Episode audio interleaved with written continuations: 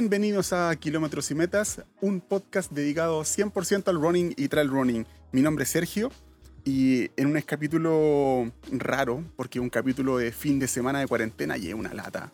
Ah, de fondo escucho el viento, así que si hay viento es porque eh, con Diego, que es la persona que me acompaña en este capítulo, eh, le mostré que estoy al aire libre porque me apetece estar encerrado y Diego yo creo que también no le gusta estar encerrado. Diego Runcatión, ¿cómo estás?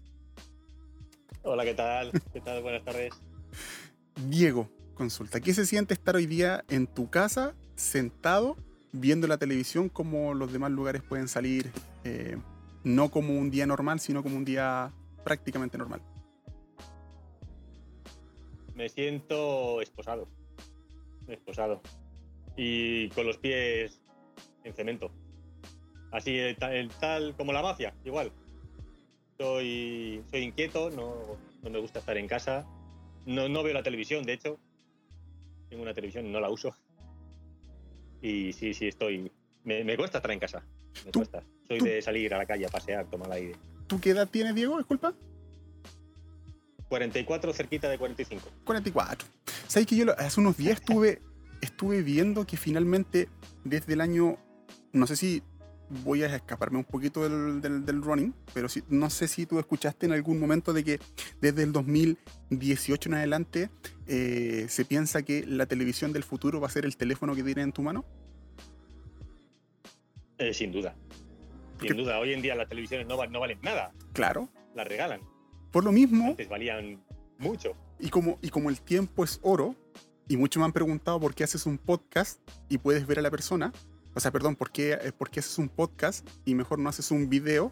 Porque finalmente puedes ver a la persona y yo le digo, el tiempo es oro y la gente cuando, cuando intenta hacer muchas cosas a la vez prefiere escuchar antes de ver. Entonces, sobre todo cuando en mi caso cocino, yo escucho mucho podcast, yo cocino y escucho, y, escucho tipos que conversan.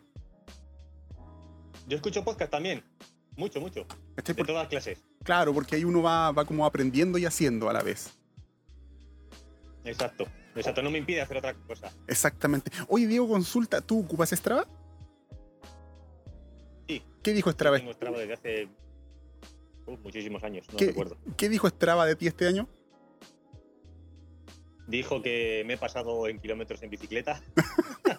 ¿Ya? Porque mi Strava.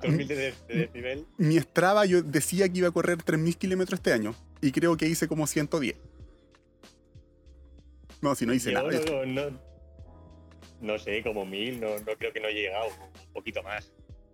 No, pero es que la obsesión, yo creo que este año, yo creo que fue un año, a ver, en tu caso, no, no, no voy a plantear mi caso, en tu caso, cuando, ¿en qué fecha tú haces tu, tu año siguiente? ¿Cuándo tú programas tu próximo año? Lo programo, lo voy programando eh, constantemente. No tengo un inicio de temporada y un fin. No, pero, pero disculpa Diego, a lo que me refiero yo es que, a ver, nosotros sabemos que Chile es súper largo. Por ende, en, Chile, eh, a diferencia de otros países, va a tener carreras todo el año. Entonces, eh, uno dice, por ejemplo, darte un ejemplo, mira, ¿sabéis que este próximo año 2021 me gustaría ver eh, hacer la Maratón de Santiago para, para, para agregar los diferentes tipos de disciplina? hacer en abril, por ejemplo, la Maratón de Santiago, Después en mayo, por un ejemplo, eh, el Andes Mountain, los 40 kilómetros. Después hacer los 100 kilómetros de la Gran Travesía. Por darte ejemplos, después en agosto hacer otra carrera larguita, interesante, y después en diciembre una carrera también larga. Y estas van a ser mis cuatro carreras. Y las demás van a ser como el acompañamiento de la torta. A eso me refiero. ¿Tú cuándo haces eso o como tú me dices, tú lo vas programando con tiempo, solamente con tiempo? Lo voy programando con tiempo porque las, las carreras, eh, yo, a mí que me gusta viajar fuera, todo, todo lo que puedo y, y, viajar, las van abriendo como seis meses antes. Claro. Entonces, por ejemplo, hoy, hoy he visto una para junio, que es una, una de los de Infinity Trace de, de, Adidas, que se hace, se hace en Europa. Perfecto. Entonces hoy han abierto las, las, inscripciones y ahí estoy pensando si me inscribo o no me inscribo, pero ya ves, son, son seis meses más tarde. Claro. Claro, claro. Oye, y dentro de, tu, de tus carreras, ¿cuál ha sido la carrera que te ha marcado más para poder mantenerte corriendo? Uy, buena pregunta. Nunca lo, nunca lo había pensado. Fue en, fue en España, fue Transvulcania. Transvulcania. Perfecto. Transvulcania. ¿Y por qué te marcó tanto? Fue Transvulcania. ¿Qué tiene, ¿Qué tiene esa carrera que te haya marcado tanto?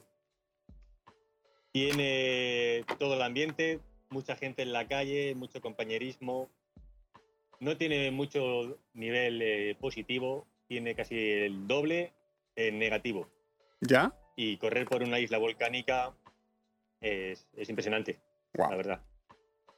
Wow. No, no, lo- no digo porque yo sea español y diga esa carrera. De hecho, fue mi, pri- mi primer ultra ¿Ya? y, y no, o sea, se me pasó volando. Se me pasó volando. ¿Y esa, en qué Nadie, momento? ¿Y, y en qué momento esa carrera te recuerda? ¿En qué momento vuelves a, a revivir esa carrera? ¿En qué, ¿En qué momento? en el momento en que digo no puedo más y en una carrera, por ejemplo, digo no puedo más, estoy cansado y digo, pero sí puedo. Sí puedo. Ahí la gente eh, me animaba, los compañeros me animaban, cualquier corredor me animaba, yo a ellos también, todo el mundo. Y digo, la verdad que sí que puedo. Sí que puedo, fuera, fuera esas cosas de mi mente ¿Y qué, cuáles, son y tus, con esos recuerdos. ¿y cuáles son tus peores frustraciones eh, en, en el, en el correr como tal? Mira, yo me he retirado de varias carreras. Yo no tengo problema en, en retirarme de carreras. De carreras. No. Yo pienso en mi cuerpo lo primero. Claro. Por ejemplo, eh, fui a correr a, a Hong Kong y, y ahí abandoné el kilómetro 80 o así. Y deshidratación. No. Nunca había trabajado la, la hidratación pensando en que allí era una isla. Y la humedad me, me- me mató. Sí. Sí, y fue solo, solo ese, te- ese tema, que parece que es, que es algo normal, que todo el mundo bebe, bebí muchísimo, ¿Ya? pero no tanto, Mm, no tanto, por, por falta de costumbre ¿Ya? de correr en un entorno, en un entorno eh, con mucha humedad, como es una isla. Chuta. Chuta. Y eso frustra, porque tú has ido por ahí con toda ilusión, te vas súper lejos, ahorras muchísimo, y dices, quiero, quiero acabarla, y, y al final dices, no, no, no podía ni caminar, te, te lo digo así. Eh, caminaba y no, era, era un sufrimiento. ¿Uno qué, qué- ¿Por qué sufre? ¿Porque no te la pudiste? ¿Porque sabíais que no te la iba a poder? ¿O porque tú tenías ahí un proceso para poder cumplir la carrera y que no lo hiciste? No sé si me entienden la pregunta. Claro. Yo poder me la, la puedo hacer. Pero todo lo que entrené para esa carrera, que era una de, mi- de mis marcadas en, en- en rojito, ¿Ya? como, como una del año, y, y no poder eh, terminarla. Eso fue como una, como una desilusión.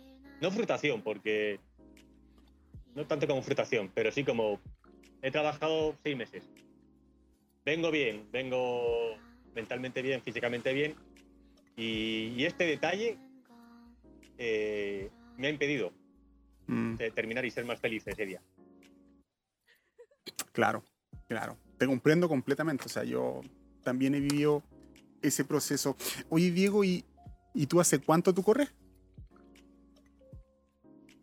Pues en realidad corrí, en- eh, cuando trabajaba en Madrid, corrí como dos años. Pero ahí llegué solo hasta car- carreras de 10, de 10 kilómetros nada más. Perfecto. ¿Y Y cuándo? recuerdo que, que allí me estaba preparando los 20 primeros 21K para mí ¿Ya? y ahí me lesioné. Ya, wow. Y ahí, y, y ahí lo dejé. Lesión típica de corredor. Típica de jugador de baloncesto. He jugado 25 años a baloncesto y mi rodilla dijo, mi cartílago, Oh, dijo, dijo hasta aquí. claro. Claro. Más encima eres joven, entonces más, yo creo que es más complejo, ¿no?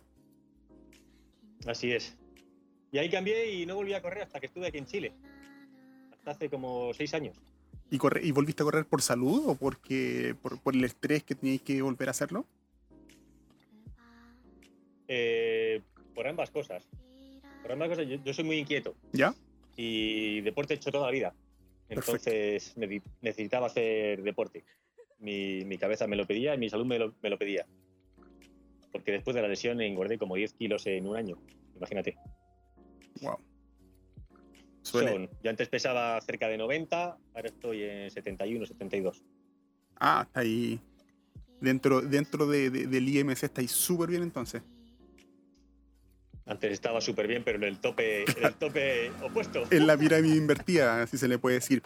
Oye, y, y cuando tú volviste, porque cuando uno, uno comienza a hacer ejercicio, esto te lo, te lo planteo yo porque he conversado con hartas personas que, que, que, están, que están comenzando desde cero a hacer ejercicio, porque parece que la pandemia eh, a todos los dejó un poquito tocados, por, por, decirlo, no, no decirlo despectivamente. Eh, y cuando empiezan a correr, eh, se ponen metas muy, muy grandes, súper grandes.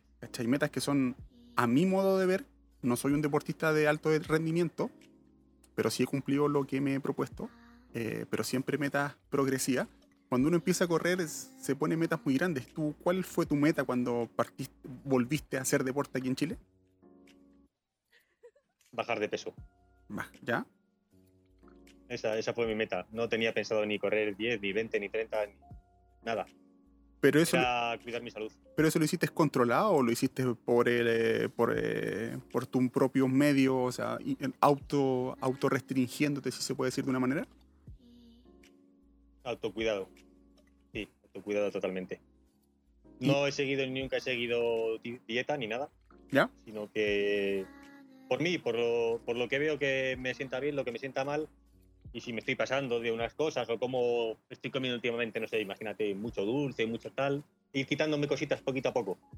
Claro. Y esos simples cambios te ganan muchísimo, de verdad. Sí, claro que sí, claro que sí.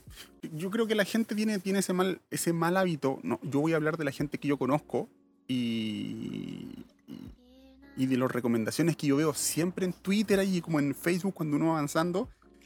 Es que te dicen restríngete de esto, restríngete de A, restríngete de B, restríngete de C.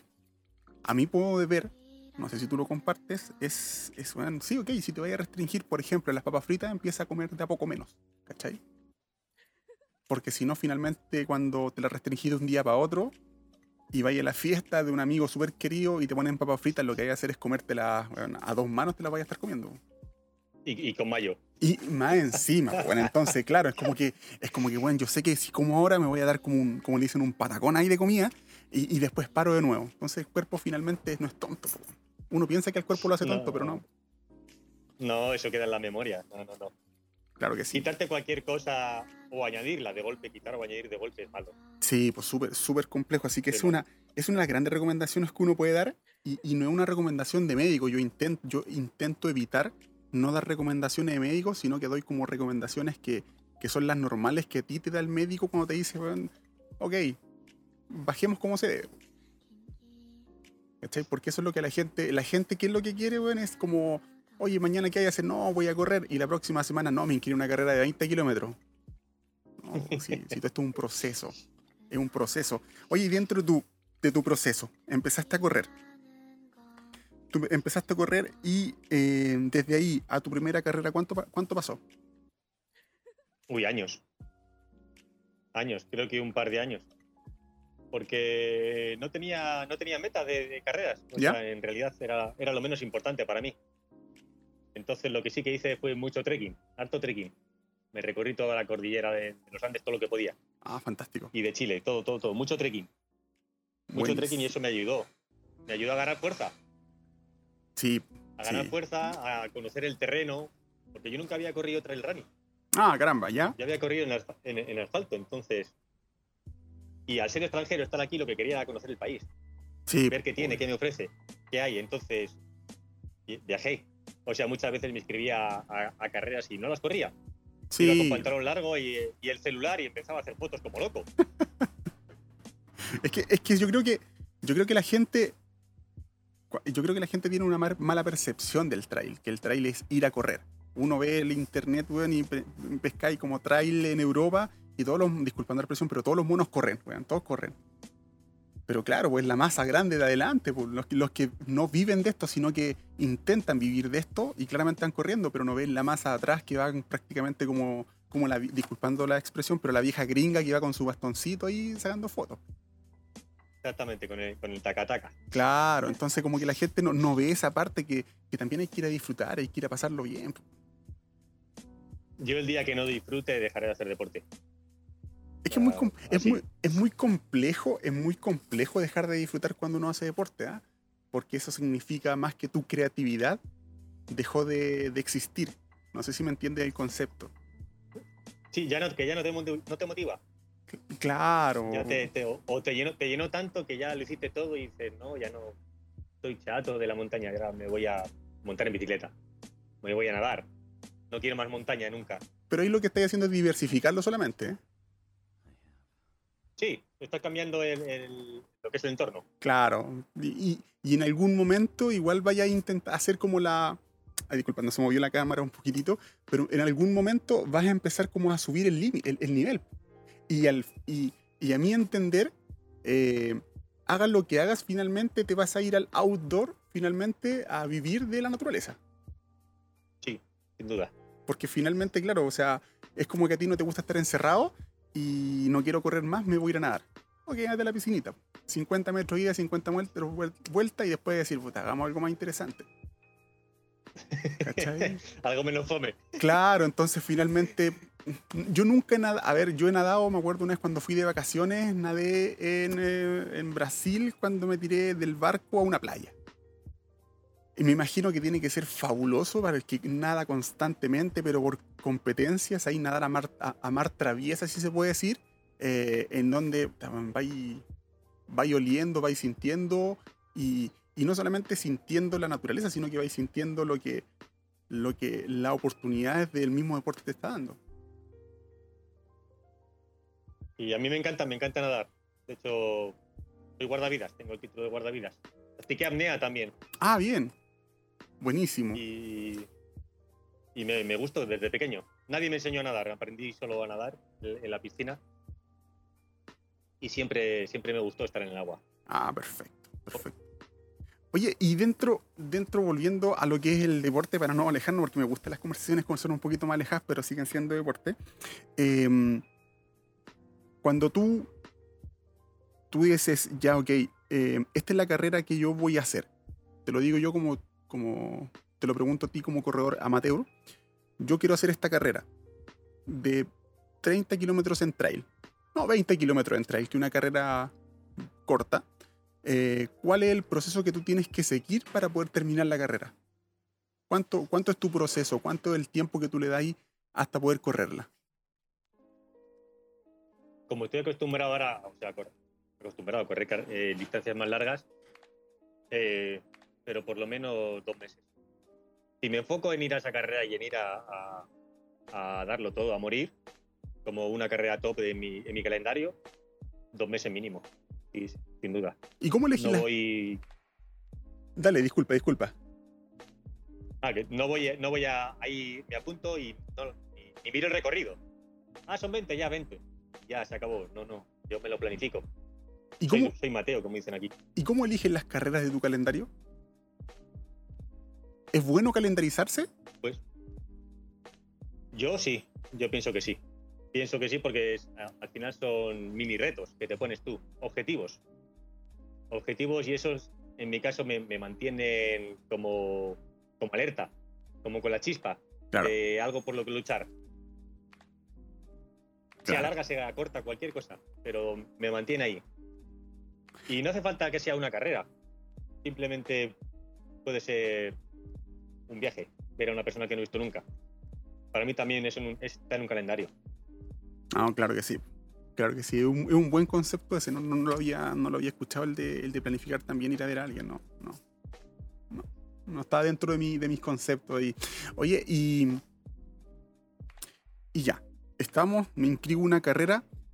¿Cuál es el momento más complejo cuando tú, a ver, cuando tú te inscribes, cuando tú estás en la partida? Eso también yo quería hacer un, un capítulo exclusivo de esto y creo que me puede ayudar mucho tú.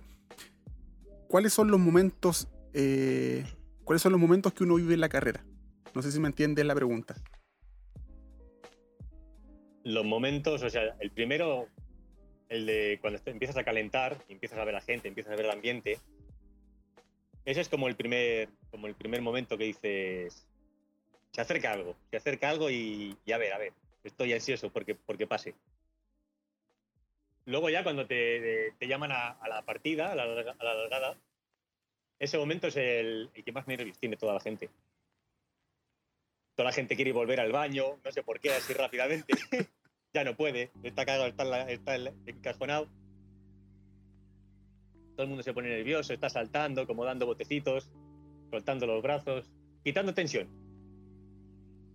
Pero luego en una carrera, o sea, los primeros metros para mí son, son muy importantes porque es cuando te tienes que enfocar y decir, estoy en esto ya. Claro. Ya no, se, se acabaron, se acabaron las tonterías. He venido a por esto y, y vamos a por ello. ¿Y cuál Y es? hay momentos malos también en las carreras. ¿Cómo cuál Hay momentos malos. Como que igual tú te sobrevaloraste o, o al revés. Pensabas que, que no ibas a ir tan bien y, y lo vas, y vas.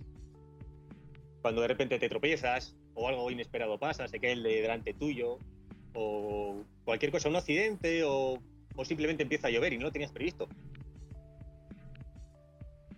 Y el otro momento es cuando ya empiezas a escuchar la, la música de fondo al, al vocero, empiezas a escucharle y, Mm. y eso que está cerca ya.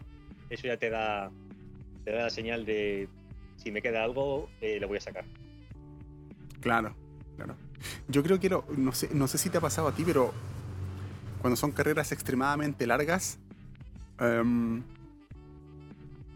yo creo que en todas las carreras, a ver, en todas las carreras largas que yo he hecho, siempre me pasa este mismo pensamiento y digo, ¿por qué mierda estoy acá, weón? ¿Por qué estoy acá, weón? Nada, ¿por qué no estoy en mi casa? Da igual. Y el otro proceso que yo tengo, que es bien complejo, no sé si te ha pasado a ti, porque ya caché que, que te ha pasado, es que no sé por qué diablos también, por ejemplo, una carrera de, pongámosle 50 kilómetros, la gente que, que escuche, estamos hablando de, de un corredor que corre ultra trail, que son, o sea, ultramaratones que son sobre los 42 kilómetros, entonces uno ya empieza a hablar de un tema más cómodo, eh, pero no es que no se pueda cumplir, sino que es súper cumplible a medida que tú te lo vas eh, proponiendo. O sea, cuando tú corres, y voy a hablar aquí, voy a hacer una, una, una exposición propia, cuando tú corres, tu primer proceso tiene que ser, yo me voy a inscribir en 10 kilómetros. Termina los 10 kilómetros y termínalos. Y córrete unos 2, 3, 4 veces 10 kilómetros para que sepas enfrentar los 10 kilómetros de diferentes formas. Después sube un poquito más la distancia y córrete 20. Y después termínate tu primera maratón. ¿Cachai? Y después de ahí salta más arriba. Y no es que yo he visto muchos corredores, yo creo que a ti te tiene que haber pasado, de que saltaron directamente de 20 kilómetros, saltaron una ultramaratón al tiro. Conozco a gente que le pasó eso. ¿Cachai? Y, después- 20, 30 kilómetros y se apuntó a, a carreras de 100. y lo pasan Está loco, malísimo. y lo pasan mal, mal, cero. Lo pasan mal, mal. Cero. no Entonces, quieren volver luego a correr. Claro, por eso quería hacer una recapitulación de que aquí estoy hablando contigo con alguien que corrió ultramaratón y estoy comentando una exposición o una pregunta si es que te ha pasado a ti. Y la pregunta la vuelvo a hacer. No sé si te ha pasado a ti que en el kilómetro de, de 50 kilómetros como en el kilómetro 40 te dan ganas de comer cositas ricas. correr cosas que no sea dulce. Puta. Uno tiene la boca de sabor a dulce de todo lo, que, Uh. lo que come. No sé, y es verdad. Es verdad, cosa. es verdad. Uno tiene ganas de comer puras cosas saladas. Es verdad, no me Sí. había dado cuenta, viejo. No, es verdad. Oh, qué loco. Sí, porque todos los suplementos son, no son salados, todos son dulces. Y llevas el cuerpo, una carrera de, de, no sé, de 50 kilómetros pueden ser 8 horas. O- y de repente, 8 horas comiendo dulce. Claro. Tu cuerpo dice, ¿tú estás, te dice, ¿tú estás tonto o qué? O sea, para la gente que, para la gente que, que quiere saltar un ultramaratón, se dice, se dice dentro de los que saben, que cada 10 kilómetros o cada 1 hora uno tendría que estar consumiendo un suplemento alimenticio. O una barrita, o un gel, o un algo para poder mantenerse bien, para, porque el cuerpo empieza a consumir muchas, eh, muchas proteínas que necesitan eh, recompensarlas o, dist- o- o retribuirlas. Y el, el- creo que el 100% son dulces. Exactamente. Yo tengo una alarma en el reloj. a ¿Ya? los 45 minutos. Ah, perfecto. A los 45 minutos para que no... Son cosas que al final uno aprende. Dices, a mí te, te dicen, como tú dices, una hora. Una hora, perfecto. Pues si para ti te hablo una hora, una hora. Claro. puede ser una hora 10, 15, lo que a, a tu cuerpo te pida, lo que tu cuerpo ahora, a, mí, a mí me puede pedir cada 30 minutos y a ti o te es más cómodo comer constante, cada 15 minutos un poquito, Sí. de la barrita de golpe. Sí, verdad. Cada uno tiene que buscar ahí su, su, su match, Y uno tiene, su que, estrategia. y uno tiene que entender que uno no puede decir eh, cada 5 kilómetros o cada 10 kilómetros voy a comer algo. Porque hay que entender también que muchas veces 10 kilómetros en un cerro pueden ser 3 horas y 10 kilómetros en un cerro pueden ser 30 minutos. O sea, y esa cuestión, eso tienen que tenerlo súper claro, así, pero súper así como en la cabeza. La gente, yo como te ha pasado a ti, que lo estábamos conversando en off, eh, vemos mucha gente que va al San Cristóbal a hacer esa, ese circuito largo que hay como de trail. Y, y que una buena forma como de, que lo pueden aprovechar, pues pueden empezar a como a degustar esas cositas y, y- aprender a comerlas. Porque eh, no sé si tú, de, tú cuándo tú aprendiste a comer a la buena barritas o, o- de estas proteínas o aprendiste a la mala. Aprendí cuando. a la mala. Aprendí a la mala cuando me di cuenta. ¿Qué me pasa? Que estoy, estoy aquí y estoy muerto de hambre. ¿Qué, Ah, qué pasó? No, ya cagué. Ya no hay forma de recuperar. Ya Claro. es tarde. claro. Sí, uno aprende muchas veces a base de palos. Entonces, es, entonces es complejo, es complejo. Y, y el problema es que, es que si, te, si, si, si la gente que está escuchando se da cuenta, eh, esto es cuando uno, uno es correr amateur, po, uno cuando es auto autogestionado es cuando pasan estas cosas. po. Claro. Sí, uno ve muchos vídeos, ve las cosas de la gente, todos los que publican ya, pero su, su estrategia a mí no me vale. Claro, claro, dice, no, pero ¿para qué? No me vale. ¿Para qué? Yo, yo soy más rápido que él. te dicen, te tienes que comer una barrita, un gel y un bidón de agua en una hora. No me da tiempo. ¿Cómo hacen eso? Es complejo, ¿Qué es, un- estoy comiendo todo el rato? es una situación compleja que uno, que uno no sabe vivir. Ya, ya todo esto hablando, ¿cuál ha sido tu carrera más larga que hay corrido? En distancia, ¿Sí? eh, 100 kilómetros. ¿Y en tiempo? 12 horas y ahí algo. 12 horas 40 o así. ¿Y cómo se vive y cómo se vive el descanso de esa carrera? Pues en mi caso, eh, lo sorprendente es que cuando acabas la carrera sí te duele todo, pero no tienes ganas de dormir. Ese Igual un- en carrera te dan ganas y estás cansado, pero en mi caso no. No, como que el cuerpo me dice, no vayas a dormir. No, estoy prendido, no, no te puedes ir ahora. Claro, está súper has llenado de muchas cosas durante 12 horas y ahora me quieres parar de golpe. No, claro, claro. O sea, la- para que la gente entienda es que eh, cuando uno va corriendo una carrera larga, ya sea una maratón o una ultramaratón, por ejemplo la maratón de Santiago, en el recor- recorrido antiguo que había, ¿tú la corriste alguna vez? corrí el 21. Ya, la maratón de Santiago en la, en la, en la carrera, en la, en la maratón. Si tú no sé si conoces el, el recorrido, pero el recorrido que prácticamente cuando tú estás llegando al eh, Plaza de Gañas, si mal no me acuerdo, ahí ya te daban, Ajá. ahí te daban geles. Y ahí empiezas como a subir hacia los mili- escuela militar y Sí, sí, sí, dar la correcto, vueltecita y empieza a bajar. correcto. En mi caso yo habría aprendí a la buena, aprendí a la buena a, co- a comer geles. Y no porque alguien me enseñara, sino que puta, un día me compré cinco porque quería inscribirme en una carrera de latitud sur, que eran como 30 kilómetros, eh, en Alhué. Y dije, y, y todos decían, "Bueno, no, tenéis que aprender a comer porque si no te van a dar ganas de ir al baño, si no podéis vomitar o te, te podéis sentir mal y lo vais a botar todo. Entonces aprendí a comer así. Y me acuerdo que tocaba la carrera de la Maratón de Santiago, entonces yo ya habí- habí- había aprendido a comer gel. Que es comerse un, tomarse un gel cada una hora, no hay para qué más, ¿cachai? Me acuerdo que en esa carrera, eh, puta, te dan, te dan geles ahí, ¿cachai? Te dan gel ahí en el Plaza de Gaña. Y yo me acuerdo que habían compadres que se tomaban cuatro o cinco geles de una, de una, de una, de una parada. O sea, cuatro. weón. Yo decía, bueno, no, te va a doler la guata. Y los compadres corrían, corrían y claramente un rato más ya estaban vomitando. Obviamente. ¿Cachai? Y así como después eh, te dan más geles cuando tú vas llegando al club de equitación. O para la gente que más o menos conozca para acá, es donde está el club, eh, el Stade francés. Ajá. Ahí cerca de la plaza Bicentena- del Parque Bicentenario también te dan más geles y la gente nuevamente, po, ¿cachai? Y le dan como loco al, al gel. Entonces la gente, para que ha corrido los maratones, para que la gente que ha corrido maratones, para que sepa que, eh, o que va a correr una maratón y va a comprar geles, eh, tiene que hacerse como el proceso de, no es llegar y meterse uno. No, eso, olvídate.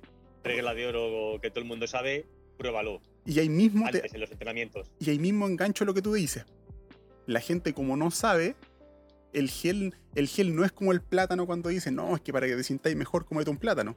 No es así, si el cuerpo no digiere todas las cosas al tiro, el cuerpo las va digiriendo de a poco. Entonces, cuando terminís la cabeza, vaya a estar súper eléctrico, vaya a querer seguir moviéndote, tus rodillas necesitan moverse porque tus rodillas están tan tiritonas de haber corrido tanto que no quieren sentarse, quieren seguir moviéndose, pero tu cuerpo te dice siéntate, siéntate, siéntate, y tus rodillas te dicen no te sentí, no te sentí, no te sentí. Es una lucha constante. Claro. Entre la cabeza y el resto del, cuerpo y el resto del cuerpo. Claro, es complejo. Amarte después que tú llegues a tu casa y no queréis comer tampoco porque estáis como. estáis con la guata apretada. Yo, man. Mal. No, no te cabe ni, ni, agua casi. Claro, exactamente. Eso, eso, eso, eso es atroz, esa cuestión. Oye, y. ¿Y cómo, y cómo preparáis una carrera de. ¿Cuántos meses te demora en preparar una carrera de 100 kilómetros? Uy, como medio año. Seis meses. Sí, fácilmente. Fácilmente seis meses. Sí, no es, no, no es, no es cosa fácil. O sea, sabes que vas a estar muchas horas, muchas horas y mucho tiempo solo. La gente olvida muchas veces el, el entrenar solo y pasar horas solo. Y en estas carreras vas a pasar horas solo, totalmente. Oye, y quiero... Y el, ¿Mm? el mental es... El, el, poder mental es clave, por no decir que es el 90%.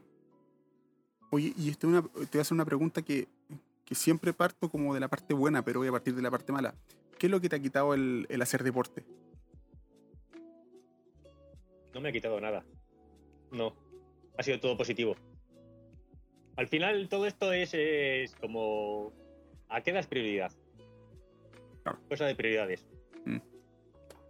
Y en realidad tú le, yo le pongo prioridad al ejercicio, a la, salud, y, pero no se la quito a, mi, a mis amigos, a mis amistades, a, a hacer otras cosas. Simplemente hago una cosa antes que la otra. Compatibilizo. Pero el deporte no me ha quitado nada, al revés, me ha ofrecido muchas cosas. Y bueno, la gente que quiera ver tu, tu Instagram es arroba runcation, ¿cierto? Runcation, runcations. Runcations.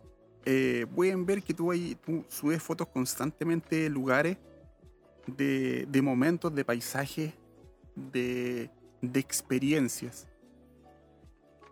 ¿Cuáles son las experiencias más gratas que te ha traído hacer deporte? Conocer a gente, conocer culturas, conocer eh, paisajes, eh, abrir mi cabeza a otra, a otra, a esta gente, a otras culturas, pensar de otra manera, pensar cómo viven la gente donde voy, a abrir los ojos y a compartir. Y se aprende muchas cosas cuando, cuando uno cuando uno sale fuera, sale fuera de, de casa se aprende mucho y cada día es un aprendizaje nuevo. ¿Y cuál es, Todos los lugares son distintos. ¿Y cuál es tu lugar seguro? Porque hasta ahora me estáis diciendo que salís constantemente, que conocís muchos lugares para poder hacer, o sea, para poder vivir, experimentar, conocer, ser, estar, pero, pero uno también necesita refugiarse. O sea, yo sé que puede que sea esta una pregunta íntima, pero eh, ¿dónde está tu lugar seguro? Mi lugar seguro está en casa está en casa. En mi caso, eh, no me gusta estar mucho en, la habitación, pero sí, por ejemplo, sentado en el putón, simplemente mirando a la ventana, que no veo nada porque tengo un edificio gigante enfrente mío. Suele pasar, suele pasar lamentablemente. Pero mirando, mirando a ninguna parte. O sea, y ahí como que desconecta la mente y dices, no sé qué estoy mirando en el cielo, si no hay nada, ni, ni una nube, pero me quedé pegado. Claro. Oye, y cuando te levantáis en la mañana, qué, qué es lo que te lleva a correr, porque perfectamente tú te puedes levantar en la mañana y tú no ves, no ves televisión, me dice. Eh, ves, tienes el teléfono, pero ¿qué es lo que te lleva a levantarte y decir, bueno, voy a ir a correr? Aparte de la costumbre, claramente, o sea, no quiero que me habléis de la costumbre porque la costumbre uno la, construye a medida que va haciéndolo repetitivamente. Esto es como respirar.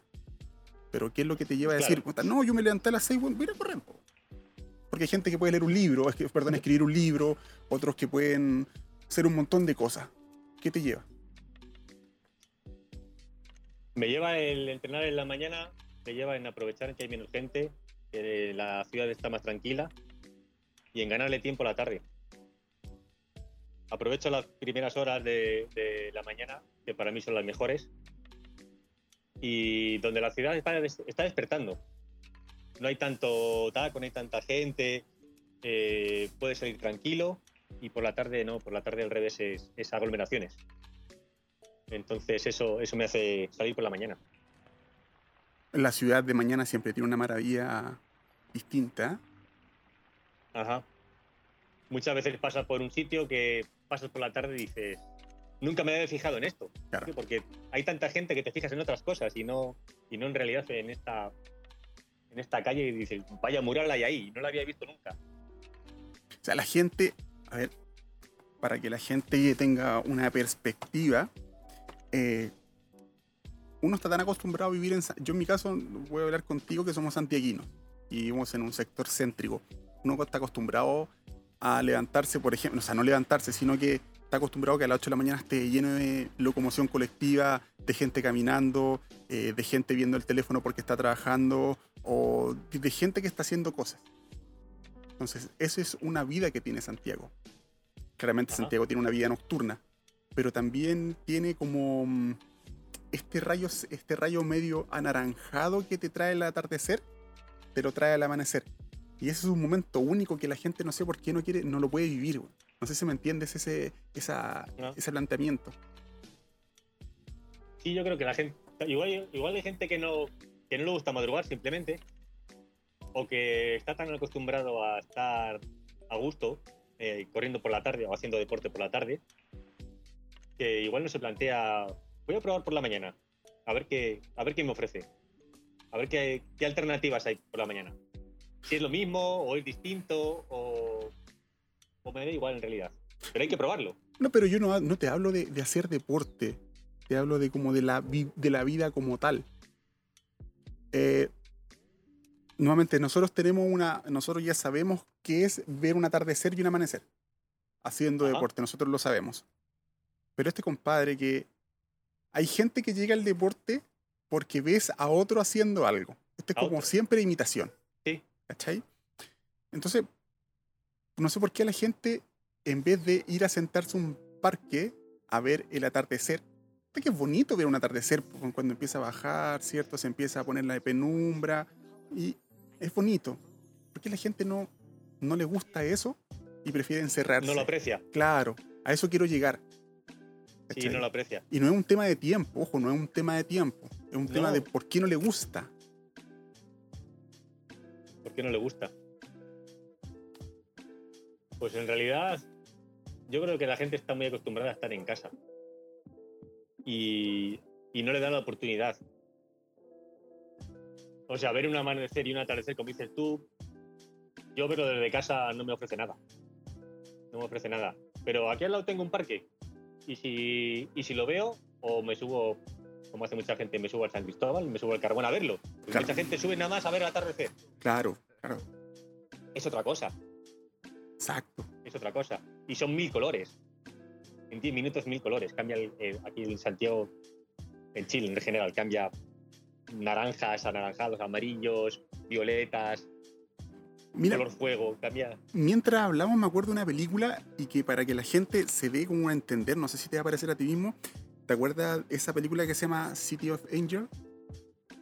O Ciudad de Ángeles de, de Sean Penn con la Meg Ryan, No, donde este compadre era un ángel. La película parte en donde hay puros ángeles que en la mañana como que reciben como la conversación con Dios en la mañana. Y no voy a ponerme católico ni cristiano, no, no, no.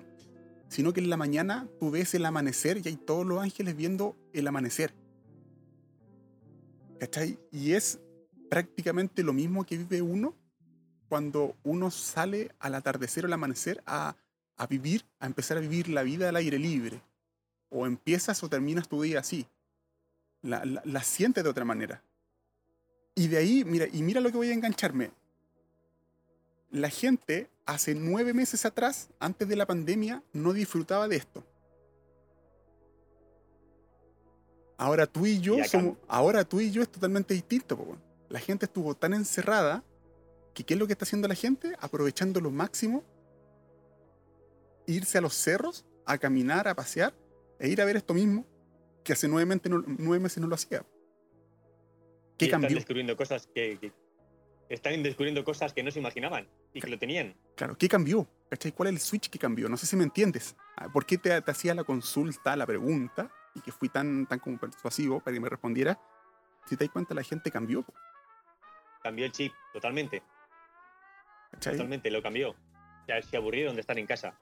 Vieron que tenían la necesidad y tienen la necesidad de, de salir, de disfrutar de otras cosas, de aprender nuevas cosas. Claro. Sí. Claro, claro. Y a mí me gusta darle al cerebro otro, otro tipo de estimulaciones a las normales, de vez en cuando. Y es, y, es, y es raro eso porque. Es raro porque en mi caso yo. Yo tenía muchos conocidos que, que compadre, ¿qué es lo que te decían? No, ¿para dónde va a ir el fin de semana? No, vamos a ir a la playa, ¿dónde, ¿qué va a ir a hacer el fin de semana? No, vamos a ir para otro lado, no, vamos a ir con un amigo. Y ahora les pregunto, ¿y qué ir a hacer el fin de semana? No, me voy a ir al cerro. Buena, ¿Y tú ya? Si nun- nunca has salido, claro, pero buena, buena, pero bien, buena. buenísimo. ¿Cachai? Entonces es súper bueno lo que atrajo la pandemia finalmente. O sea, dentro de todo, lamentablemente, las cosas malas que han pasado, pero lo bueno que ha traído la pandemia es que la gente ha aprendido a descubrir eh, la ciudad donde vive para hacer cosas. No conocen, la, la gente no conoce su barrio, tan siquiera. Claro, claro, Y, y no conoce su, su ciudad, menos todavía. claro. Y, y No las, conocen a su, ni a sus vecinos. Exactamente, y eso es terrible. po. O sea, la ciudad, y, y- y uno piensa que ciudad, la ciudad es Santiago. No, pues la ciudad no es solamente Santiago, la ciudad son todos los cerros, todos los lugares con- del contorno de la periferia que existen. Yo recuerdo que en estos días fui hace unos meses en bicicleta al, al- hacia el templo Bajay Al val- ¿Ya? y ahí y ahí pues hay dos cerros, uno a la derecha Sí. y otro y otro a la mano izquierda. Y recuerdo que digo, bueno, estoy aquí, voy a subir esta cuestecita. Había fila para entrar al parque, cosa que nunca había. O sea, yo encantado, o sea, ver gente, o sea, disfrutar de esto, lo tenéis aquí de, de toda la vida. Claro. Pero a la vez digo, ostras, esto no me lo esperaba. Mm, Claro. Pero bien, pero me alegro, o sea, me alegro que la gente eh, haga cosas que no hacía antes y que disfrute de las cosas que le, ofrecí, que le ofrecían antes y que estaban ahí y que nunca supieron. Claro, y entonces, y esto uno mismo lo puedes extrapolar. Yo por eso mismo, mira, date cuenta de todos los temas que hemos conversado, y uno puede, lo, lo puede extrapolar para el ámbito deportivo. po. Eso es el trail, finalmente, salir a la naturaleza, a salir, hacerlo al ritmo que uno quiera. Exactamente. uno, Hay que cuidarlo, eso sí. exactamente. Donde pues, vayas, cuídalo. o sea, o sea, ¿cuál es la máxima de la, la máxima de- del, de- de- de- del trail? Es que así como tú te llegas, así como tú te vas. Porque eso es la cara B de, lo que puede pasar ahora. Claro. De la gente que no ha ido, no ha ido nunca a la naturaleza, nunca se ha, ido- ha sido- ha ido a estos sitios. Y vaya, ahora vuelvo y me estoy encontrando mucha basura. O sea, y la, y la otra. tampoco tienen la- el chip ni la cultura de, oye, que aquí no pasan los barrenderos. O sea, la otra ni el cosa. conserje a retirar la basura. Claro, la- el otro tema que uno tiene que aprender es que, es que no sé si te ha pasado a ti, la gente, yo entiendo que tenga sus mascotas y salga con sus mascotas. Lo tengo súper claro. Me acuerdo, no sé si tú escuchaste el post que hablé con el Leo, Leo Astorga. eh, es un entrenador que tiene con, eh, con Luis Valle. Él hace un tiempo, prácticamente hace dos meses, hizo un post en donde puta, yo subí, en donde él dijo iba a hacer la triple, la triple corona. Que es el manquehue, carbón, manquehue, manquehuito. Y él cuando iba subiendo, eh, había una niña que iba con su perro y el perro lo llevaba suelto.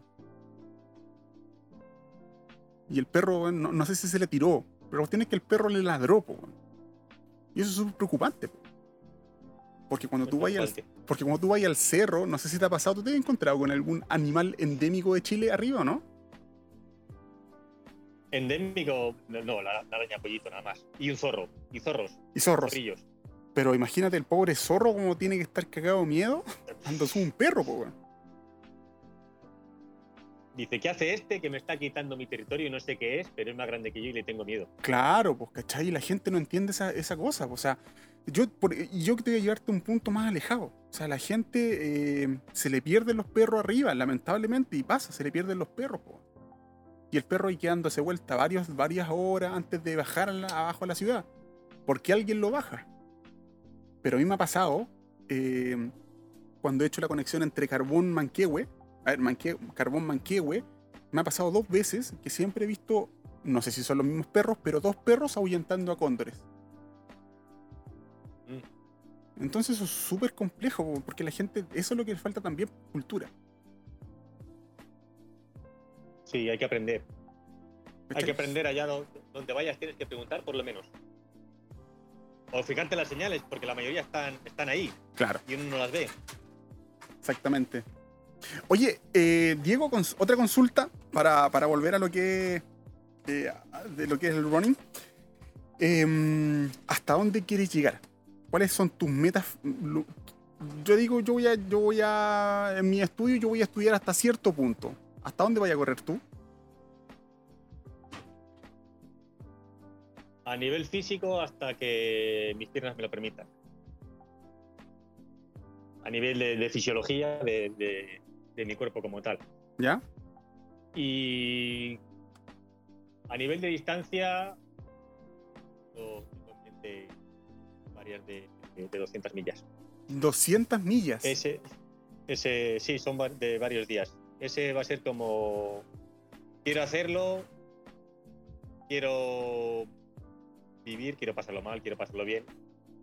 y quiero, y quiero hacerlo, 300. quiero hacerlo. No, no, no de hoy para mañana, pero sí, ahí. 360. Hay ¿Ya, como una- ya- ya dónde está esa? Como, co- hay varias carreras en Estados Unidos Ah, Estados Unidos sí. de, de esa de esas distancias. De hecho, Sí. hay como un circuito. Sí, sí, sí, hay un par, hay un par. Me acuerdo, no me acuerdo los nombres, pero sí, po.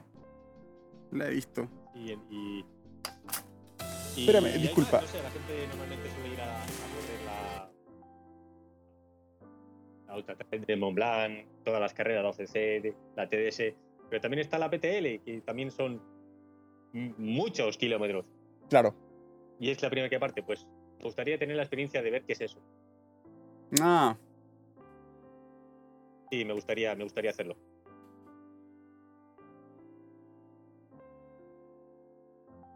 Y eso sí que va a ser duro. Obviamente ahí vas caminando muchísimas horas, está claro. Eso no es ya una carrera de, de voy a correr todo el rato, no, no. esa es la PT, otro tipo de experiencia. PTL, la Petit, la Petit Tour de Lyon. Auto, esa- Autogestionada 100%.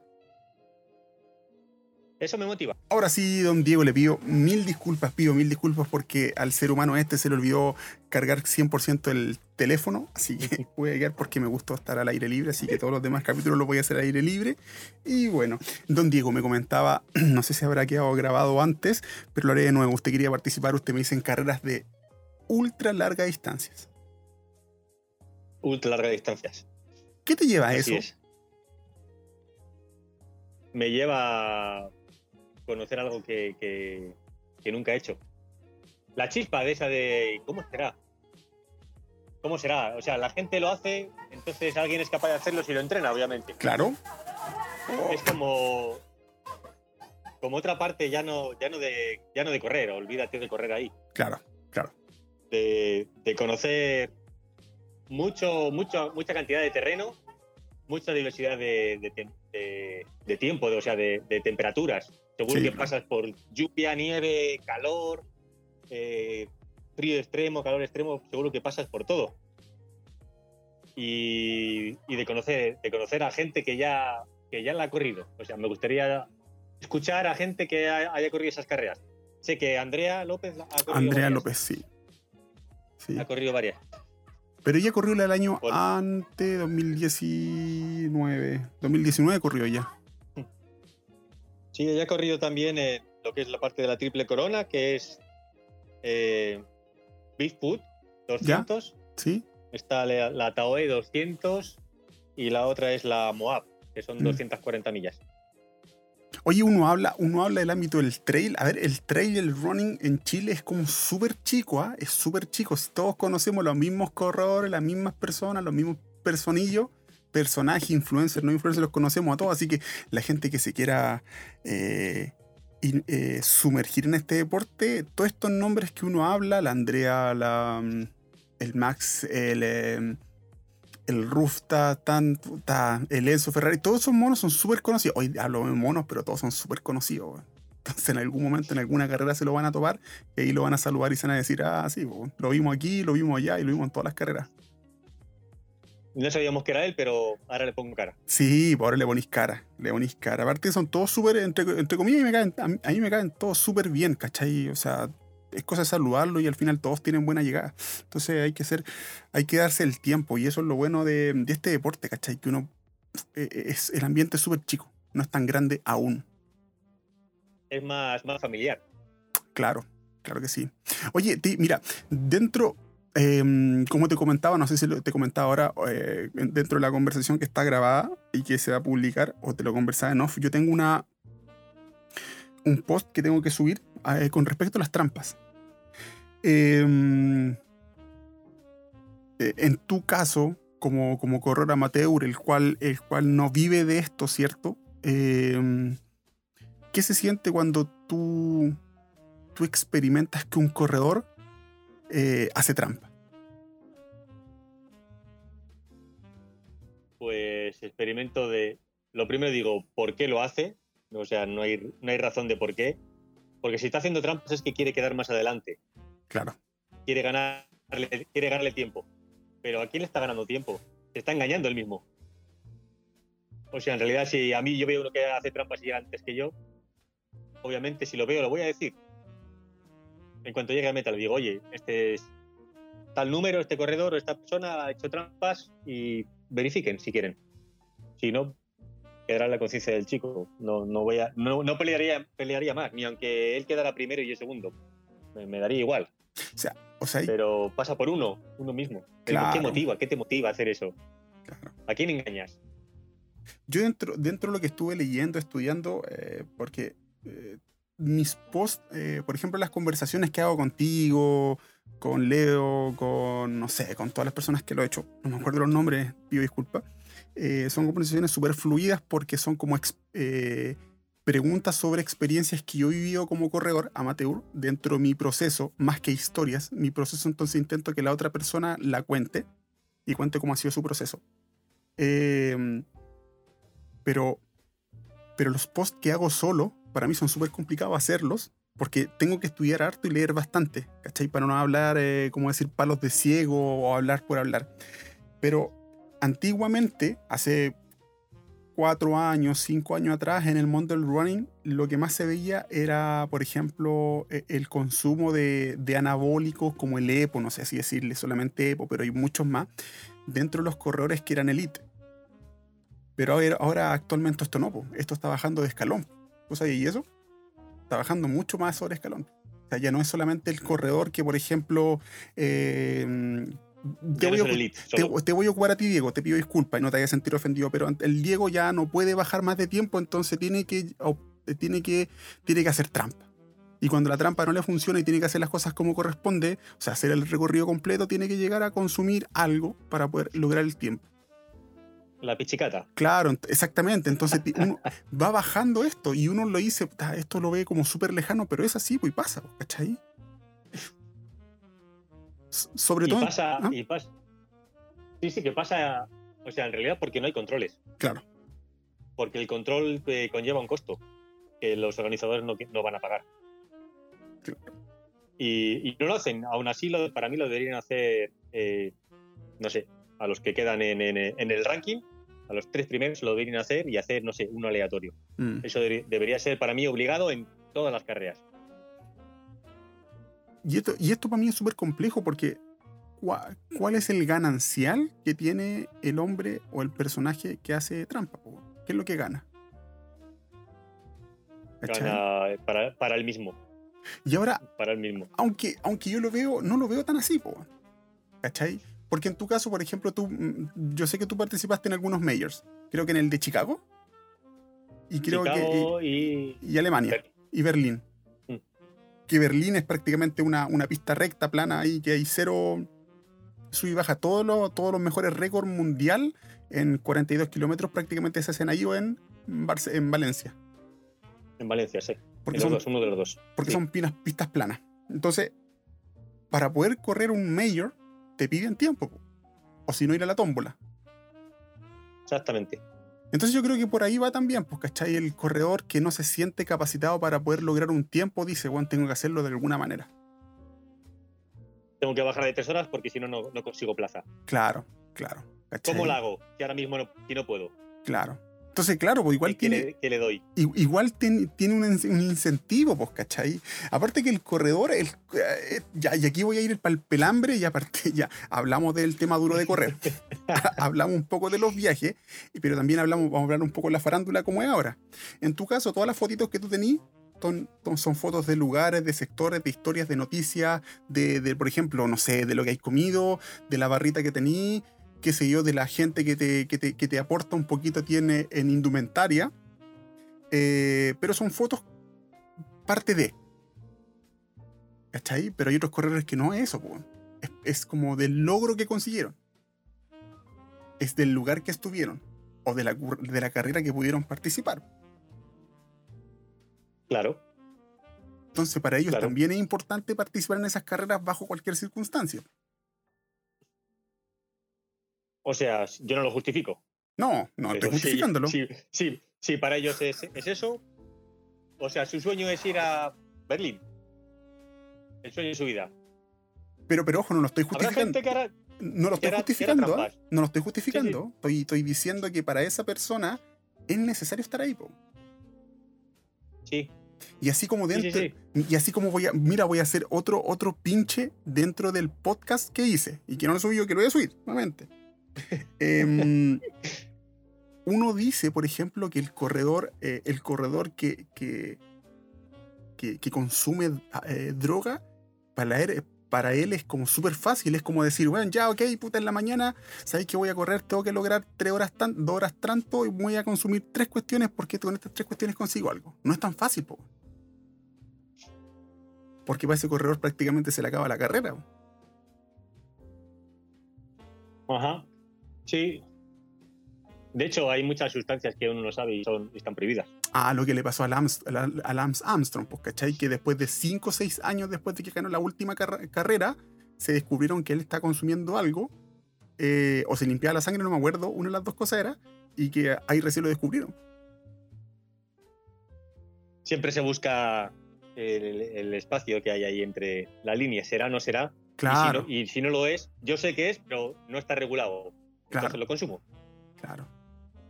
Y esas- Imagínate, si, si, si yo tengo asma, imagínate. No la tengo, pero imagínate. Yo estoy obligado a usar un, un- un ventilador, un puff, claro. un, un puff.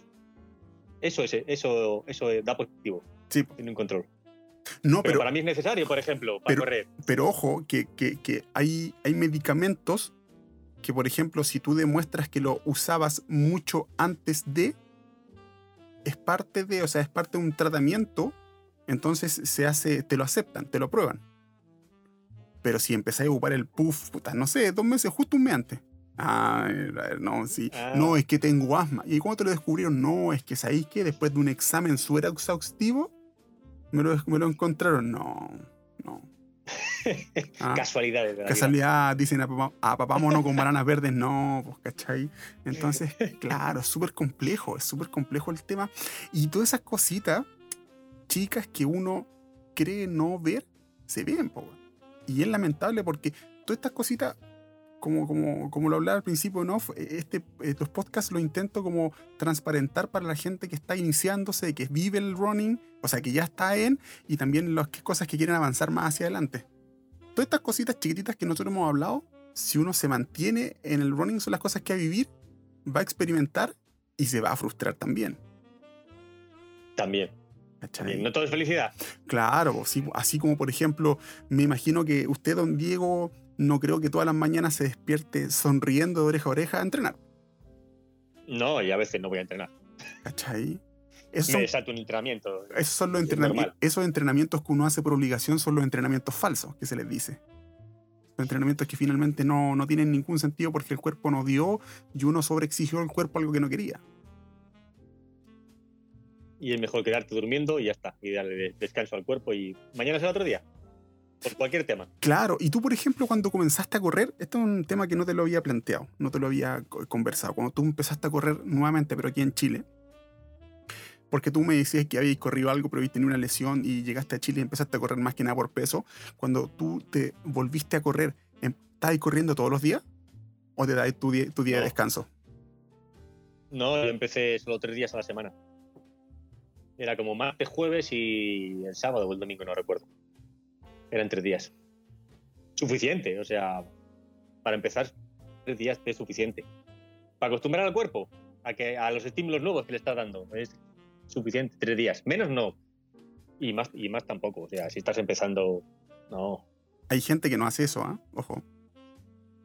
La mayoría, Hay de los- gente que empieza. la mayoría de la gente que, que empieza a correr, corre lunes, martes, miércoles, jueves, viernes. Ya, esto va a ser una estupidez. Sábado, domingo, lunes, y corren, y corren, y corren. Y esto lo viví yo, lo han vivido varios conocidos míos que me han preguntado, me han dicho, oye Sergio, ¿y qué día descansáis? ¿Y por qué decís que tú descansáis? ¿Y por qué decís que hay que descansar? Y yo les digo, bueno, pero es que yo no soy profe, pero hay que descansar porque el cuerpo tiene que asimilar la carga. Tal cual. Pero Si que- no, antes o después te, te lo va a pedir, pero a la fuerza, el cuerpo. Claro, y, y es complejo eso porque el corre- nuevamente el corredor, el a ver, el 80% de los corredores que comienzan a participar en el running son porque es un deporte bajo costo. Claro, todo el mundo tiene un chor y una, y una zapatilla. Claro, El otro Ya 20%, está. el otro 20% es porque tiene familiares o porque tiene un, her- un- un conocido muy conocido que tiene la posibilidad de, ¿cachai? Te guía súper rápido. Entonces hay un porcentaje amplio, poco bajo, que eh, entra bien a correr. Pero el otro porcentaje peque- grande, que el 80%, como tú dices, es un, es un deporte barato que, que- que es colocarse los insumos básicos. Pero como no tiene esa, esa forma de aprender correctamente, aprende a correr a cabezazo y a palo. O sea, ¿cuánto, ¿cuántas lesiones has tenido tú por no tener la suficiente, el suficiente conocimiento? El tibial, no sé cuántas veces. ¿Cachai? La banda, puta, la pla- el plantar, la espalda, la El rodilla. el lumbar también. Claro. Entonces son muchas cosas que, que, que, estimado oyente, usted lo va a tener y es lamentable porque va a ser, va- le va a pasar constantemente. Y no le digo finalmente que se inscriba con un profesor porque, ojo, que muchas veces a uno no alcanza para tener un profe. Claro. ¿Cachai? O sea, al final es un costo mensual que hay que asumir. O sea, si, si te pongo No a son decir... baratos. No son baratos. Claro, o sea, yo no voy a decirle, pero ojo también, y este es un tema que yo tengo mucha controversia con gente que me han discutido. O sea, una vez yo hablé de los profes, tengo un podcast, un podcast de los profes, y ni te imagináis la gente, la cantidad de gente que me escribió mensajes privados o DM reclamando de por qué yo había hablado así en relación a ellos. Hay mucha gente, ¿por qué digo esto? Porque un profe de partida que te enseña a correr no es barato y no le y más encima el sueldo en Chile es poco, entonces un compadre que gane el mínimo o 500 lucas o 400 lucas o 300 lucas o menos, no le voy a decir que se contrate un profe po, Claro, no le voy a decir que se pague 45 lucas. al mes. No, no puede. No, O sea, no puede, no hay de dónde, ¿cachai? Obviamente que si podí, hazlo bien, pero hay prioridades, ¿cachai? Pero, eh, pero también es cuando te inscribáis con un profe que el profe sea profe, po. Que no esté ahí nada más pasando el rato. Si yo pago Claro. a alguien es para, para que me corrija. Para que me diga, oh, esto lo estás haciendo bien, esto lo haces mal, esto no se hace así, se hace de esta otra manera. O sea, cámbialo, que, que, que me diga algo. Y ojo, ojo que, que un profesor no se hace en nueve meses. No, no, no. Un profe, porque yo he Mm, visto, Son años. porque yo creo que tú, tú ocupáis harto las redes sociales. Yo creo que tú has visto una, una, una explosión gigantesca de los, nuevos, de los nuevos profes online que hay. ¿Cachai? Y eso tiene un peligro. un peligro. O sea, nuevamente te lo digo yo como corredor amateur que se ha lesionado muchas veces. Y te puedo decir que yo, con, yo dentro mi, yo tengo mi Instagram de, de este podcast y mi, intra- mi Instagram personal. Dentro de mi Instagram personal tengo cuatro o cinco seres humanos que es, voy, a, voy a mencionar a uno que él va a cachar al tiro, pero no le daré el nombre, que era eléctrico. Era eléctrico, hizo unos cursos online de, de deportes ¿cachai? y ahora hace, imparte clases de, de ¿cómo se llama esto? De, de fitness online.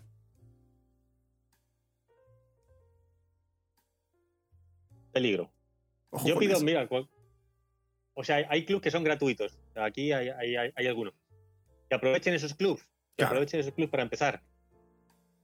Que aprovechen. Y si luego ya no sé, tienes el dinero, has ahorrado tus ahorros y quieres invertir en un, en un profesor que de verdad te, te, te corrija bien. No digo que los de los clubes eh, que son gratis no lo hagan. Pero para mí yo pediría a un entrenador que por lo menos fuera, hubiera hecho la, la carrera de educación física. Mínimo. Claro. Mínimo. Mm, Para que tenga los conocimientos.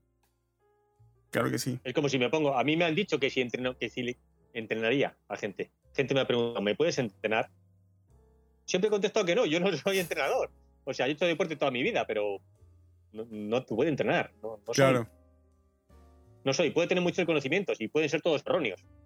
claro que sí. solo te puedo contar de mis experiencias, pero nada más. Exactamente. Oye, em, Diego, ¿qué es lo que más extraña de las carreras finalmente? Lo que más extraña de no tenerlas. Claro. Extraño el ver a la gente que siempre veía ahí. Porque al final. O sea, cuando voy a una carrera que vienes aquí, a cualquier carrera siempre te encuentras a los mismos. Claro. Y te encuentras a gente que, que- que conoces y que en realidad siempre te saludan.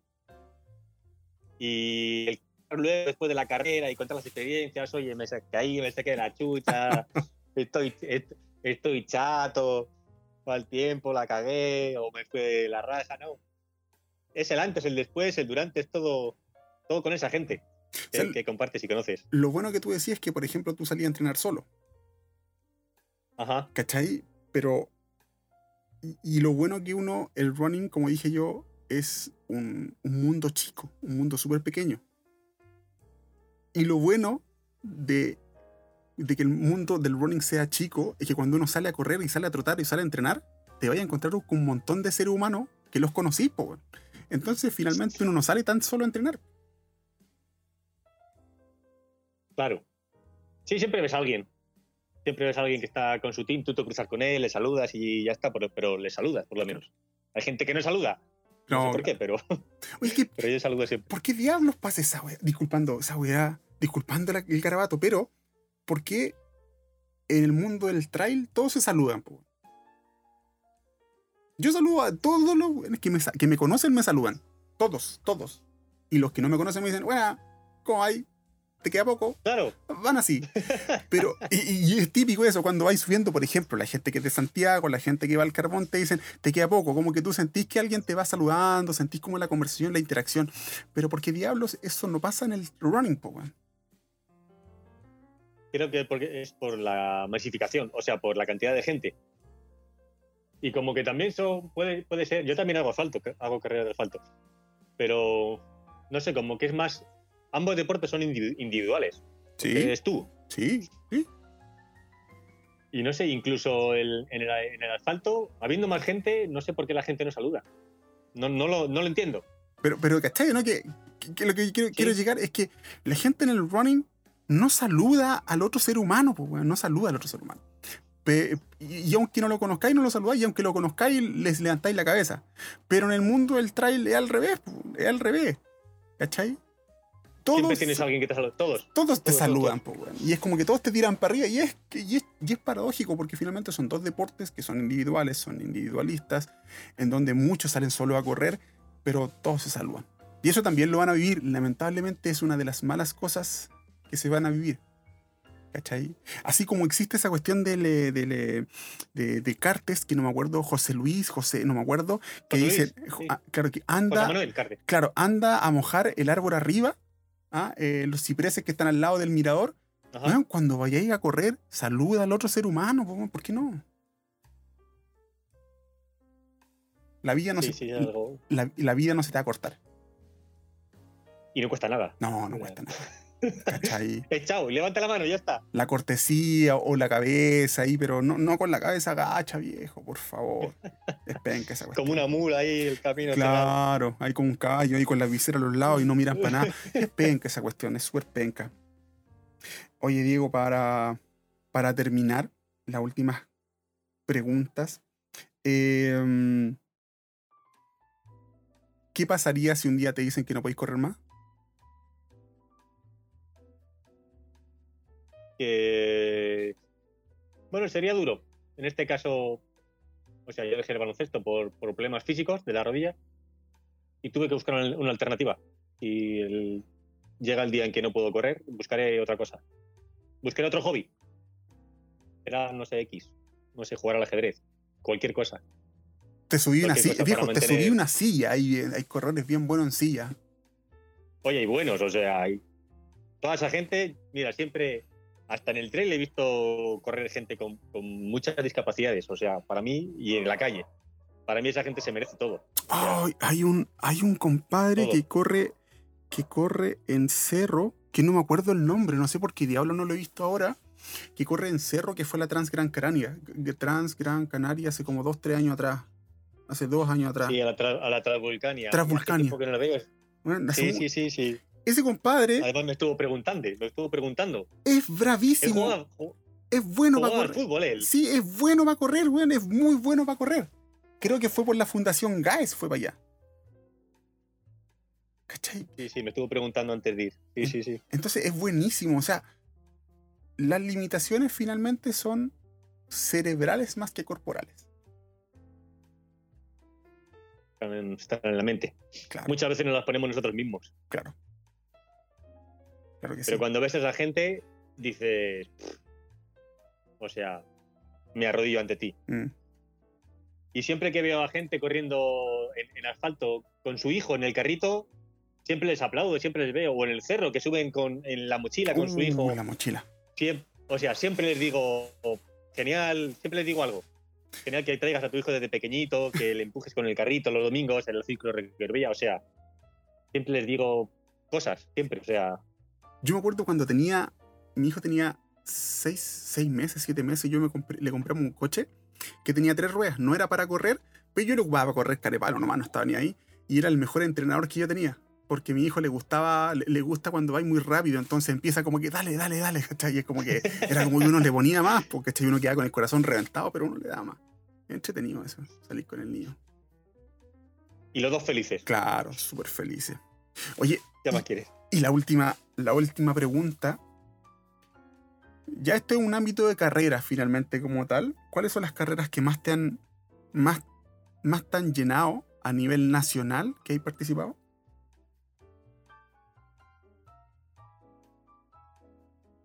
Eh, Tiltil Lampa. No, pero es que esa no, no, no recomendé esa carrera, pues viejo, no, esa carrera no la recomendé igual. Ya, ¿te- ¿esta güey la puedo borrar? esa no se recomienda, no, no, no, esa lo vamos a editar. No, eh, no sé, la travesía de los valles, eh, Run. No, no, no, no, pero ya no me nombrís tantas. Nómbrame una que te hayan. Pero no me nombré. Mira, esto mismo lo voy a dejar dentro de los, dentro de los cortos, lo voy a dejar. güey. ¿Cuál- ¿Qué carrera eh, te gusta? Ah, Tiltil Lamp. Oh, por favor. Te fuiste a decir la, No, la más facilita. no, la, la más fácil. Dale. No, pero ¿cuál es la que más te ha llenado? Siempre hay una que, que, que, que- oh, qué linda. Uno dice, qué bacán. Mira, en este caso fue una que se corrió, el cruce, se corrió en, en- Mm. en Chile. Cruce. ¿Ya? El cruce, el cruce 2018. ¿Por qué? Eh, tres, tres etapas. ¿Por tres qué? etapas. Correr, correr tres días. eh, me encantan las carreras de, de etapas. Es desafiarte tres días, es correr por todo tipo de terrenos. Conocer a mucha gente porque al final estás en un camping. Claro. Compartes, conoces a gente de todos los lugares porque va gente de, de muchos, de muchos países. Y sí, esas carreras por etapas y en esos lugares, claro, en, en el sur de Chile, ¿qué más puedo pedir? No, claro que sí, claro que sí. Buenísimo, buenísimo. Me mataste con Tintin Lampa. Fue que lo pasé mal en esa carrera, lo sufrí. Lo sufrí. Vale, te, te digo al, al güey. Al güey-. No, la nocturna. No, La carrera nocturna. Esa está bien porque es nocturna. No, pero, pero no, pero es que, oye, las nocturnas tienen algo especial. Las nocturnas tienen algo ¿Sí? especial, no sé por qué no son explotadas. No sé por qué no son explotadas. Porque solo hay una. Porque claro, porque, oye, si Santiago es tan rico en verano, weón, ¿por qué no son explotadas? ¿Cachai? Aparte que, no sé, ¿por qué no, ¿por qué no son explotadas esa cuestión, cachai? Es como que uno dice, ya, ok, carrera nocturna. No, no, no, una carrera nocturna es muy bonita, cachai. Es muy bonita.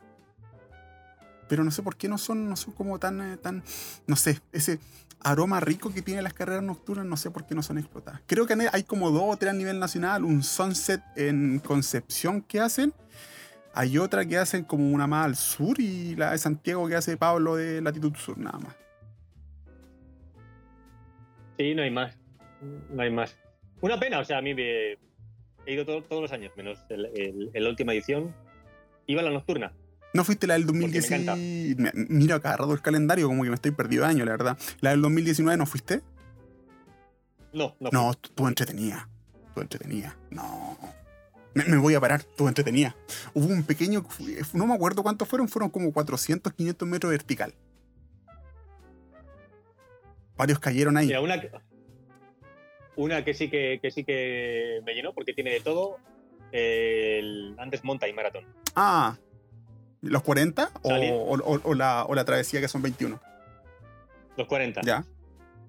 porque ahí sí que sales eh, como de madrugada, hace, hace fresquito, hace frío, hace viento, llegas arriba al, provincia, te cagas de frío, sigues corriendo eh, hacia el provincia, bajas y acabas con treinta y tantos grados abajo, has pasado de todas, todas las temperaturas. No, y, Pablo, me, gusta. A ver, yo no fui esa, pero Pablo es un weón tan. Perdón, Pablo. Pido disculpas. Pablo, pero Pablo es un weón tan, tan amoroso cuando, cuando indica cómo son las carreras. Ah, es un, weón tan, amoroso, es tan acogedor, Pablo. Es como que, a ver, esperen, a ver, eh, el que quiere Coca-Cola, hay Coca-Cola, y el que no quiere Coca-Cola, está cagado rey Coca-Cola nomás. ah, el que aguántese con agua porque no hay agua ahí, así que, y el que no quiere agua, cagó no. Es como que Pablo es como tan, me gusta Pablo, Pablo es tan como tan amoroso. No, pero sí, cualquiera de esas dos serían, serían recomendables. Son recomendables. Y puto, ojalá que vuelvan las carreras. Ojalá, ojalá. Para que la gente se divierta. Ahora bien, para la gente del running, del trail running es súper fácil, es súper fácil. Eh, no voy a decir producir una carrera, porque producir una carrera es súper complejo. Yo nunca he producido una y no estoy ni ahí porque para mí no es eso, pero es súper fácil porque son como 400 personas que van a participar o 500. Pero una carrera de ciudad es súper complejo, que se puedan realizar pronto. Claro, te juntas con 7.000 personas o la maratón con 35.000 o o sea, el es, muchísimo. No tiremos la, mira, no tiremos la maratón de Santiago porque la maratón de Santiago es un tema sumamente masivo, así, pero que vienen gente de otras regiones para acá a correr, ¿cachai? Y es súper masivo. Cualquiera de cualquiera de 10. Pero eh, tira, fin de semana. Claro, claro, y disculpa por decirte aportillar y decir, no, no, es que la maratón de Santiago son súper amplias, ¿cachai? Pero, por ejemplo, eh, tenéis la, la, Nat Geo, que son 20 kilómetros que participan como 22.000 personas. Y después la semana siguiente venía otra más de 15.000 y en la subsiguiente venía otra más de 10.000 y después vienen las Brooks que traen como siempre 11.000, 12.000 personas y después viene otra más que vienen... Claro. A eso me refiero, ¿cachai? Que es súper complejo porque son tan constantes, por ejemplo, ahora en verano, si te dicen que en enero ya, no, ya se pueden hacer carreras, en enero no hay, enero, febrero, enero no hay, febrero no hay, pero marzo, abril, mayo son carreras, son meses que son seguidas las carreras. Entonces. Sí, ahí están.